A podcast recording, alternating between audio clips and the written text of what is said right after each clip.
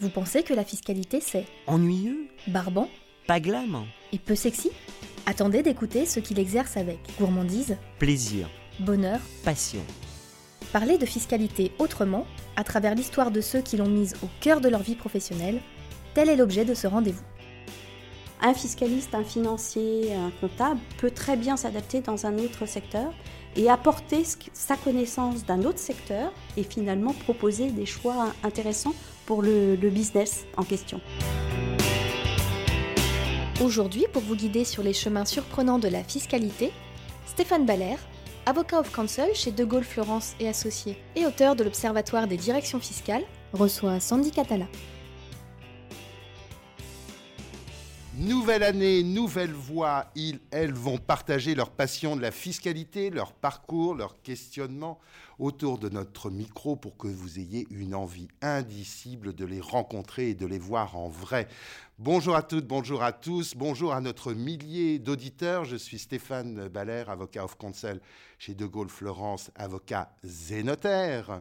Et avec les amis de Lefebvre d'Alloz, Angeline, Axel et Jérémy, auxquels nous souhaitons la bienvenue, nous avons le plaisir d'accueillir Sandy Catala. Bonjour Sandy. Bonjour, comment allez-vous? Mais je vais très bien. Alors, vous m'avez dit en préparant cette émission que vous aviez tout écouté. Laquelle avez-vous préféré ah, C'est difficile de dire laquelle parce que j'en ai aimé beaucoup. Euh, bah déjà, tous mes pères, j'ai beaucoup aimé, et également en dernier lieu, une personne qui était en charge de l'intelligence artificielle. Eh bien, c'était euh, très certainement, euh, puisqu'on a la chance de les avoir accueillis, euh, ceux qui ont créé la première TaxTech, donc Algonomia, et Walid El Jafari qui nous a fait l'amitié de partager ce micro et de parler fiscalité digitale, intelligence artificielle et nous faire rêver. Alors, vous allez aussi nous faire rêver. On démarre euh, à Rungis. Au départ, c'est la passion des maths. Mon père travaille à Rungis, sa, sa société à Rungis, et moi je préférais les maths. Voilà, donc j'ai commencé par des maths en, en DEGA, un sciences et structures de la matière, après un bac C euh, classique. Et je crois déjà une passion pour euh, l'enseignement. Oui, effectivement, j'ai donné des cours de maths quand j'étais en DEGA, justement, j'ai donné des cours de maths pour, pour mes amis pour faire qu'ils passent leur, leur euh, bac en mathématiques. J'adore ça. J'adore enseigner et c'est une, une façon aussi d'exprimer un peu, de comprendre un peu mieux en fait nous-mêmes euh, ce qu'on est en train d'expliquer. Voilà. Donc du coup, euh, ça nous permet aussi d'avancer et d'être meilleur en maths. Un grand goût pour euh, la géométrie, un grand goût pour l'enseignement, et pourtant vous ne continuez pas dans cette voie. Oui, effectivement. Je me suis- je m'ennuyais en maths. En fait, les maths, c'était un jeu. Mais ce que j'aimais, en fait, c'est tout ce qui est autour, c'est-à-dire le droit, euh, notre environnement, l'histoire. euh. Et en fait, euh, bah, quand on fait que des maths, du matin au soir, eh bien, on, s'ennuie. Donc, être prof de maths, parce que c'est ce que je voulais être, hein, prof de maths, bah, ça ne me suffisait pas intellectuellement. Du coup, j'ai pris un stage dans l'Association des maires de France. Et euh, c'est comme ça que j'ai dé- découvert le droit. Alors, euh, changement d'université, du coup, euh, saut, toujours un peu des scientifiques quand même. Je suis partie, euh, comme vous n'êtes pas un bac, le, le bac de l'année, en fait, je me suis retrouvée à Sceaux. Au début, c'était la Sorbonne, mais la Sorbonne ne donnait la réponse qu'en septembre. Donc, du coup, je me suis retrouvée en juin à Sceaux. Et à vrai dire, j'ai beaucoup aimé cette fac de Sceaux. Euh, et c'est comme ça que j'ai trouvé aussi, euh, il y avait une présentation d'un jeune, euh, jeune qui présentait la fiscalité, et je me suis dit, ah oui, la fiscalité, c'est très proche de, des maths, c'est très structuré, donc allez hop, on va faire tout ce qui est relatif à la fiscalité, donc finances publiques, droit, droit administratif, comptabilité. La comptabilité est très proche de la, fis- de la- des maths en plus, euh, donc euh, voilà. Et puis dro- droit des obligations, euh, voilà. Donc c'est ce que j'ai fait comme parcours jusqu'à jusqu'en maîtrise. Alors, Sandy Catala, vous avez croisé Patrick Dibou à l'époque, je pense. Oui, Ah, super. Franchement, c'est un, un merveilleux enseignant.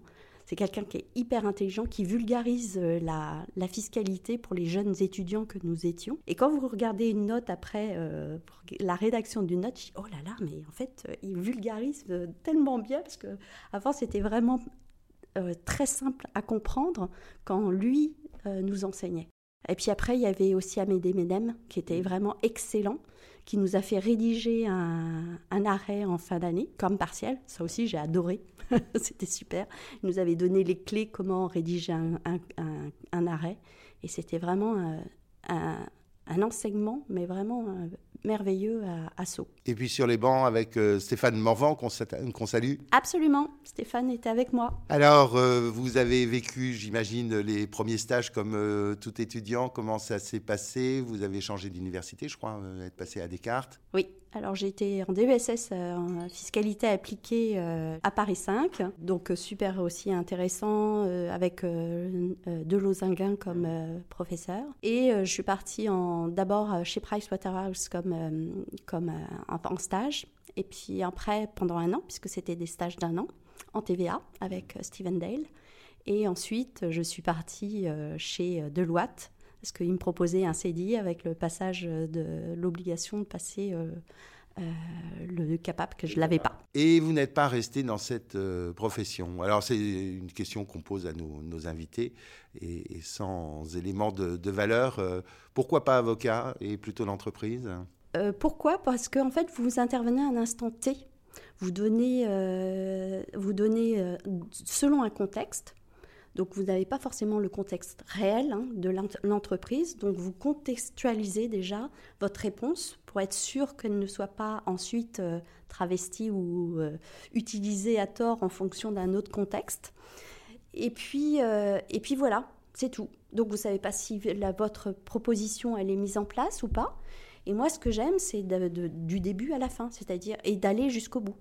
J'ai été frustrée par moments aussi parce que je ne pouvais pas aller plus loin que la question qui m'était posée, et qui était par exemple de la TVA. Moi, j'étais en TVA aussi chez Deloitte, pour donner un exemple. Et j'avais un souci euh, au niveau des droits de la propriété intellectuelle. Donc j'avais besoin de, juristes qui m'indiquent à qui appartenait la propriété intellectuelle d'un dessin versus euh, celui qui était le scénariste. Et donc euh, j'ai dû répondre parce que je n'avais pas les compétences en interne. Donc on a dû répondre en contextualisant, en mettant des bornes euh, pour être sûr que finalement euh, ça s'appliquerait. Clairement, je ne sais pas si finalement ma réponse était la bonne. Voilà. Alors que quand vous êtes en entreprise, vous, avez vous avez des compétences internes. Donc vous utilisez les compétences internes pour aller plus loin dans la réflexion. Vous avez plus le temps. En fait, c'est une question de temps de facturation, hein, parce que vous avez un budget quand, quand, vous réalisez une consultation, et donc vous ne pouvez pas dépasser ce budget. Oui, donc c'est vrai en entreprise, euh, toutes ces compétences. Après, il y a des cabinets où on n'est pas organisé euh, avec euh, des services lines, des usines, où on travaille par projet pour les clients. je ne vous dirai pas où c'est, mais c'est une, une, très bonne adresse. Vous regardez du coup euh, côté entreprise avec des, choix qui peuvent être très différents, je crois, dans ce qu'on vous a proposé de la grande filiale, euh, la grande société euh, internationale qui à l'époque avait le vent en poupe au monde de la distribution en province. Tout à fait. Effectivement, j'avais deux choix. J'avais Schlumberger, donc un, un beau groupe très international, et Casino. Et franco-anglais à l'époque, Schlumberger, finalement. Le management était en Angleterre. À l'origine, c'était effectivement un, Indien, en l'occurrence, qui était en charge des recrutements euh, pour euh, la partie euh, fiscale. Et puis, et puis Casino, qui était franco-français, qui avait, en plus, il y avait des risques d'OPA, hein, puisqu'on en parlait à cette époque, qui avait déjà un risque d'OPA, donc il y avait potentiellement un risque si on y allait. Mais en revanche, j'avais deux propositions très différentes. Une où on voyageait beaucoup, Schlumberger, sur euh, l'Afrique. Euh, mais en revanche, c'était du euh, tax reporting en fait. Et donc, à l'inverse, chez Casino, c'était vraiment un poste in-house de, de, conseil. Quoi. Donc, bah, mon cœur n'a pas balancé puisque j'ai été directement chez Casino. Alors, Saint-Étienne, racontez, parce que tout le monde ne connaît pas. Alors, Saint-Étienne, c'est très attachant. Alors au départ, je peux vous dire que c'était pas ce que je pensais, hein. parce que quand je suis partie, c'était au mois de février, il faisait un temps merveilleux, euh, froid sec à Paris. J'arrive sur la rive de Gier, donc il faut connaître hein, pour ça, mais euh, vous arrivez dans le train et, là vous avez, c'est tout est noir, tout est triste, euh, il il fait un froid de canard et vous remontez la rue de la Monta donc ça vous donne pas très envie d'y rester. Et puis en réalité, euh, je suis sortie de l'entretien qui s'est très très bien déroulé. Je me suis dit, si je reste sur cette image-là, je vais pas y revenir. je vais dire non.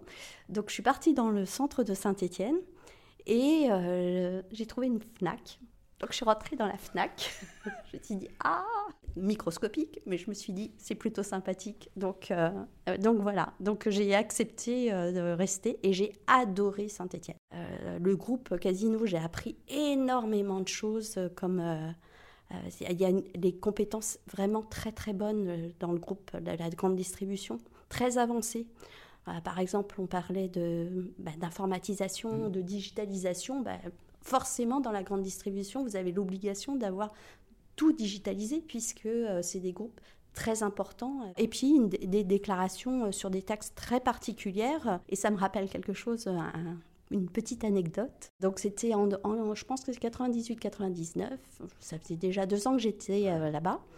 Et euh, on a un contrôle fiscal sur Casino Cafétéria. Et là, il y a le premier contrôle fiscal, contrôle fiscal euh, du groupe. Et puis, donc, je reçois la liste habituelle, notamment le grand livre. Notre vérificateur arrive et il me demande le grand livre. Je lui dis, bah, non, le grand livre, c'est pas possible, parce que c'est une société énorme. On peut par contre le faire par informatique. Et là, il insiste. Il insiste. Alors, je dis non, mais c'est pas possible, c'est pas possible, je vais pas lui. Et franchement, je voulais monter, euh, voir son hiérarchique, parce qu'il venait d'arriver. Hein. donc, je voulais voir son hiérarchique pour lui dire que c'est pas possible. Et puis, mon chef de l'époque m'a dit laisse, laisse, vas-y, on va s'amuser. Alors, on a effectivement rempli deux armoires complètes de papier. Donc, la, seconde fois, quand il est arrivé et euh, il m'a dit le grand livre, je lui ai dit il est là, il a ouvert, il a refermé. et les BBCistes sont arrivés euh, ensuite. Oui, parce que Michel Gillet, euh, donc à l'époque chez Vinci, m'avait raconté une, une histoire similaire où euh, en fait le, contrôleur s'est retrouvé coincé dans un petit bureau avec un très très très très grand livre qui prenait toute la pièce et lui il avait plus de place pour s'installer. Euh, vous avez vu donc quand même le, progrès donc la recherche du, panier euh, de la ménagère où on indique chaque article, on arrive à tout trouver, traîner, tiré un petit peu par le marketing. Vous croyez que la fiscalité dans la distrib justement est peut-être encore plus dans le business que dans d'autres métiers? Absolument. Bah, à vrai dire, euh, la, grande distrib, comme euh, je pense que toutes les industries où la, marge est faible, euh, le fiscaliste est vraiment à la main. Et notamment, bah, effectivement, le marketing est un élément. Hein. Moi, je travaillais beaucoup avec le marketing. Comme je vous ai dit, pour la taxe d'écarissage, nous avions euh, l'obligation d'implémenter dans notre logiciel. Donc, ce n'était pas SAP. Je ne sais pas si après SAP le permettait, mais c'était des logiciels internes, en fait, développés par la société pour justement identifier les produits taxés, euh, par exemple, sur la taxe d'écarissage. De la même façon, euh, le marketing, nous, avions les publicités, la taxe de la publicité. Et là aussi, de la même façon, on, aide les, marketeurs à économiser sur notre taxe euh, sur de publicité. C'est intéressant parce que les, droits indirects qui sont souvent maltraités parce qu'on se dit bah, on est obligé de les payer, donc euh, on passe à la caisse, les financiers ils s'en foutent un peu. Euh, en fait, c'est hyper business et c'est beaucoup plus passionnant, c'est beaucoup plus juridique aussi, je crois, quand on parle douane. Ah oui, oui, tout à fait. effectivement, c'est beaucoup plus juridique.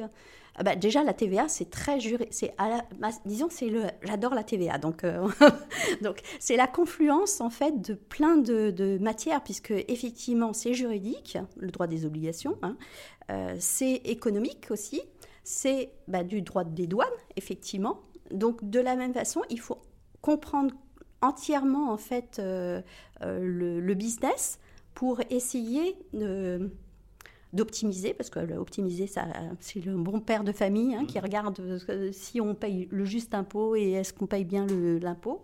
Donc, euh, pour optimiser et pour, euh, pour aider en fait les opérationnels à bah, être un peu plus regardants. Vous avez vécu aussi les aventures brésiliennes du, du groupe Casino? Tout à fait, l'acquisition. Euh, bah, en fait, le groupe, il a énormément grossi, en fait. Hein. Euh, quand je suis rentrée, il y avait euh, deux pays, et après, il y avait 14 pays. Donc, vous avez fini par voyager, en fait Pas mal, effectivement, mais on faisait aussi depuis la France, en fait. Hein.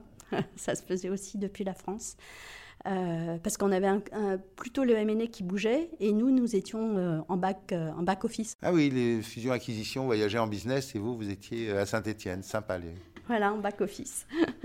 J'ai beaucoup plus voyagé chez Technicolor dans ce cadre-là que.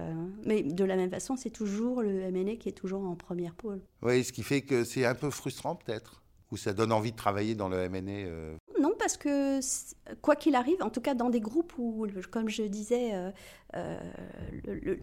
l'impôt est très important, en fait, la structuration des opérations, c'est le fiscaliste qui le fait.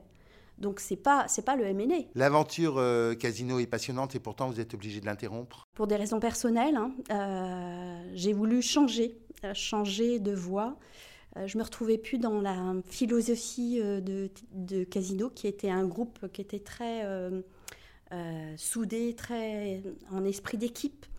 et, étant donné que j'avais des problèmes personnels à ce moment-là, j'ai préféré en fait euh, changer, me dire bah, je vais créer ma propre boîte. Oui, devenir entrepreneur. Alors des fiscalistes entrepreneurs, c'est pas forcément ce que les gens imaginent. Je pense qu'on est entrepreneur.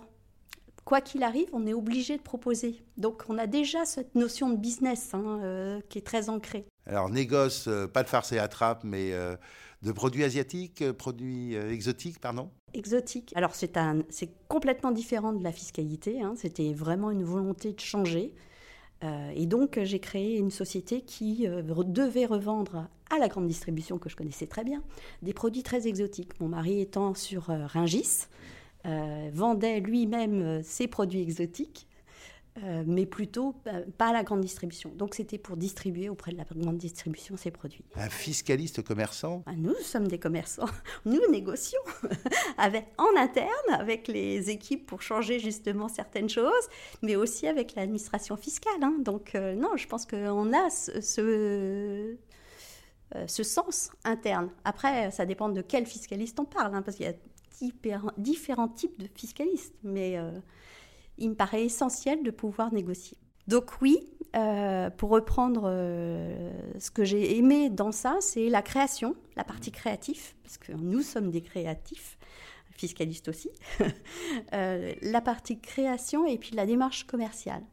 Après, la démarche intellectuelle me manquait en fait. Du coup, retour chez Casino, mais quand même avec le cœur un petit peu euh, à la fenêtre Oui, parce qu'effectivement, je pensais négocier enfin mon départ. Et finalement, non. Donc, on m'a proposé de, m'occuper de l'opération de restructuration de Franprix Leader Price. Donc, euh, je me suis dit oui, parce que c'était super intéressant. C'était plus euh, en overview de, des, des, des directeurs donc, juridiques, comptables RH euh, aussi et opérationnel. Oui, parce que c'était en gros un magasin, une structure. 450 sociétés à peu près, un magasin par euh, société, des entrepôts euh, où il y avait effectivement une grosse participation dans un entrepôt. Et, et, l'idée, c'était de justement structurer en regard de l'organisation casino et de l'intégrer dans l'organisation casino. Mécano-alignement, simplification. Euh, tout ça, ça dure un certain temps, mais euh, malgré tout, toujours l'envie de voir quelque chose de différent. Et euh, j'imagine des discussions avec le marché, avec les chasseurs de tête, qui voulaient vous remettre dans la distribution, non? Oui, tout à fait. quand je suis sortie chez Casino, euh, j'avais euh, distribution, alors que c'est la grande distribution. Et donc la grande distribution, c'est plein d'activités. Il y a le logistique, la restauration. On avait créé une société d'investissement immobilier cotée. On avait une société d'exploitation de photovoltaïque. Donc vraiment une pléthore d'activités, ce qui est génial dans la comme métier. Mais effectivement, les chasseurs ne voyaient que distribution. Du coup, euh, pour changer vraiment mon image, j'ai commencé du management de transition. Alors ça, c'était extrêmement innovant parce qu'aujourd'hui, c'est à peu près dans les mœurs, mais à l'époque, vous étiez la première à, à, faire du management de transition heureux. Oui, effectivement, on est très, je pense que très peu, et puis pas en fiscalité en plus, parce que c'est, on se dit, oh, c'est secret, etc. Mais notre secret, on, le connaît, le secret. Mais moi, j'ai aimé et c'est ce que je voulais faire. Je savais que ma volonté, c'était changer de, casquette, donc c'était de le faire et de passer par euh, des sociétés très différentes. Bah, ça a duré un certain temps quand même, euh, Technicolor. Alors, Technicolor s'est transformé en CDI, en fait. D'accord, c'est ça l'astuce en fait, c'est que vous êtes manager de transition et après on vous aime tellement qu'on vous garde. Alors Technicolor justement, euh, très belle aventure, aujourd'hui groupe avec une dimension très différente, plus américain. Euh, que français, même si euh, Stéphanie Fougou, euh, basée en France, s'occupe de, tout ça. C'était comment Technicolor à l'époque? Alors Technicolor était déjà bicéphale en fait. C'est-à-dire que euh, la holding est française, mais tout le business est principalement aux États-Unis. Donc euh, vraiment un super challenge. Euh, donc là, j'avais un management de 20 personnes qui était multiculturel. Donc très dynamique en termes déjà de, de créneaux horaires, c'est-à-dire que j'avais une personne à Singapour et une équipe complète aux États-Unis, à Los Angeles. Donc euh, beaucoup de M&A, beaucoup de restructuration aussi, puisque c'était anciennement Thomson. Hein. donc, euh, donc il y avait beaucoup de sociétés. pour vous dire un, exemple, en deux ans, on a fusionné, dissous, euh, strike-off, tout ce que vous pouvez imaginer d'un point de vue juridique et fiscal. 35 sociétés.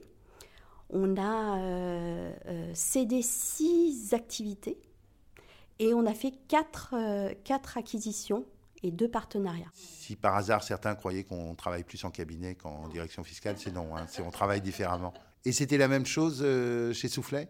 Alors, euh, Soufflet, peut-être rappeler ce que c'est, parce que peu de gens, comme le SAFRE, connaissent ces opérateurs de, produits qu'on utilise tous les jours. C'est l'agro-industrie qui fait 5 milliards de chiffre d'affaires, très très international, plutôt à l'Est puisque euh, finalement c'est sur, euh, il récolte en fait, il récupère euh, le blé et l'orge pour le transformer en farine et en malt et qui revendent ensuite. Il y a aussi de la distribution, Noiser et pommes de pin, hein, qui sont dans, dans la structure soufflet.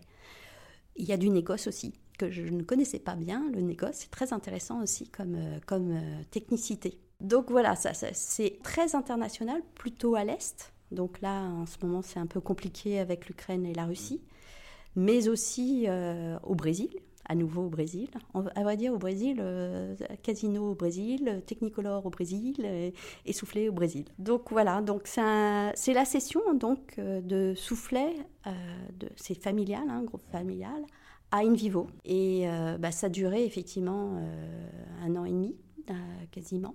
Mais après tout, ça crée d'autres espaces. Quel regard vous, portez finalement sur euh, toute cette histoire?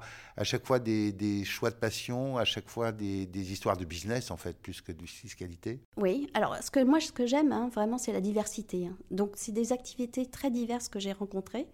Et j'aime, parce qu'en l'occurrence, contrairement à où on nous stéréotype dans un métier, un fiscaliste, un financier, un comptable peut très bien s'adapter dans un autre secteur et apporter sa connaissance d'un autre secteur et, finalement proposer des choix intéressants pour le, business en question. Mais ça, vous le vivez très bien, vous en parlez très bien. Est-ce que les, chasseurs, mais surtout leurs euh, mandants, euh, les dirigeants comprennent que euh, en fait, un fiscaliste, au bout de 5-10 ans, c'est d'abord un manager, en fait, plus qu'un fiscaliste? Moi, je trouve que ce qui est important dans, une équipe, c'est de la faire grandir. Donc, de faire évoluer euh, son équipe pour qu'elle prenne plus de responsabilités. donc, autonomiser les personnes et leur apprendre, les amener à apprendre et apprendre tout seul. Et s'ils vous dépassent, bah, c'est tant mieux, vous avez réussi. Donc l'envie d'avoir une équipe de jeunes que vous faites grandir Oui, j'adore. Bah, de toute façon, euh, comme j'ai été pédagogue, j'espère être pédagogue plutôt, mais j'ai été prof euh, en, maths, j'ai été prof en compta, j'ai été prof euh, en fisca et je continue à être prof auprès de, mon équipe, mais pas seulement, auprès des opérationnels aussi, parce que il est nécessaire d'avoir des relais. Et si vous n'avez pas de relais, si vous n'avez pas l'information en fait euh, euh, auprès des opérationnels, vous ne pouvez pas proposer des choses intéressantes. Donc, si vous sensibilisez en fait euh, la matière fiscale auprès bah, des corporates, du corporate et des opérationnels, ils vous reviennent en disant ah oui tiens Sandy elle nous a dit quelque chose l'autre fois et ce serait bien que qu'on l'appelle parce que peut-être qu'on a quelque chose à faire. Voilà et c'est ça qui est important et de vulgariser notre matière. Sandy, si on regarde aujourd'hui la fiscalité que vous avez connue, que vous avez apprise et celle qu'elle est aujourd'hui, il y a des grosses différences. Qu'est-ce qui fait qu'un jeune diplômé euh, devrait être euh, attiré? Est-ce que euh, on a de plus en plus de mal à parler d'optimisation fiscale? On a, les, choses ont beaucoup changé? Je pense que non. Moi, je suis convaincue que l'optimisation n'est pas un gros mot. L'optimisation, c'est euh, on agit en bon père de famille. Vous avez, euh, dans ce cas-là, l'intégration fiscale serait une optimisation fiscale. Donc non, il faut juste regarder le business, trouver, écouter, apprendre, comprendre le business et proposer des solutions qui fonctionnent avec le business parce qu'il ne faut pas être à côté. Hein. Il faut vraiment être dans le cadre des opérations pour euh, proposer ben, soit un contrat différent euh, de ce qui existe, mettre en place finalement un autre contrat qui permette de, de, relever, euh, de retrouver de l'impôt ailleurs. Je vais vous donner un exemple concret parce que là je, je pars dans le vague. Dans le cadre d'un groupe, en fait, on perdait énormément d'argent aux États-Unis. Et en fait, euh, sur un des business, qui était euh, le business euh, sur Creative Services, donc tout ce qui était effets spéciaux, eh bien, on, on avait comme, comme dilemme de perdre 100 millions aux États-Unis chaque année, alors que finalement, tous les contrats étaient négociés par les, par les people qui étaient aux États-Unis avec les studios américains. Et en fait, les contrats n'étaient pas signés aux États-Unis pour des questions euh, d'optimisation justement, de crédit d'impôt audiovisuel, hein, et étaient signés par des, par des sociétés qu'on avait créées hein, euh, au Canada, au UK, en France et en Inde. Il s'avère que ces sociétés, les sociétés, donc euh, les contrats, hein, avec les, il y avait des freelancers qui travaillaient dans les sociétés au, Canada, euh, au UK, etc., eh bien, on gagnait énormément d'argent. Mm. Mais il n'y avait pas de reconnaissance de revenus, finalement, euh, aux États-Unis. Alors là, il y a Beps qui m'a aidé. Donc voilà, hein, on ouvre ses chakras. Beps euh, m'ouvre les chakras et me dit euh, en fait, on devrait reconnaître un incorporel qui est lié finalement à cette activité de, euh, des managers aux États-Unis. Et là, Casino m'aide maintenant. Qu'est-ce qu'on faisait chez Casino? On mettrait des contrats d'apporteurs d'affaires. Et donc voilà, nous, notre, notre avantage euh, comme fiscaliste, c'est de effectivement de comprendre un business de, mm. et de mettre en place eh ben, des, un contrat qui permettait, qui a permis en fait de réduire euh, l'imposition au niveau mm. global de 76 millions par an et de reconnaître un impôt différé actif. Oui, et puis en plus euh, derrière de, de, faire ce que le marché fait, parce que c'est souvent ça, c'est on ne peut pas être différent même si on est vertueux. Euh, parce que en termes de compétitivité, on perd des, points de, compétitivité. Et puis c'est la reconnaissance d'un vrai actif. C'était vraiment un, élément essentiel pour le groupe. Aligner l'économique sur euh, la taxe, ce qui est assez logique quand on crée des richesses, on peut taxer. Si on ne crée pas de richesses, on ne taxe pas. Sandy Catala, qu'est-ce qu'on vous souhaite aujourd'hui? Ah bah trouver un super job euh, dans, un, dans une direction fiscale. Euh. Une direction fiscale, un fonds d'investissement ou quelque chose comme ça? Parce que vous avez fait beaucoup de M&A, vous êtes très business, beaucoup euh, d'imagination. Alors si vous êtes à la tête d'un fonds d'investissement et que vous cherchez un manager de transition que vous allez embaucher très vite, eh ben je suis là. Merci encore pour votre temps, merci d'avoir partagé vos passions. Et puis merci pour cette première de l'année, d'avoir été patiente de m'avoir écouté savonner, d'avoir avec bienveillance regardé mon désordre dans la préparation que j'aurais dû ne pas faire, j'aurais certainement été meilleur. Merci aux amis de Lefebvre Dallos qui coproduisent cette émission et à la prochaine édition. Alors, la fiscalité, c'est rock? Nous espérons que la balade vous a plu et nous vous donnons rendez-vous très bientôt pour un prochain numéro. Ce podcast, animé par Stéphane Baller, a été préparé en collaboration avec Lefebvre Dalloz. Au son, Axel Gable et Angeline Doudou. Au montage, Angeline Doudou.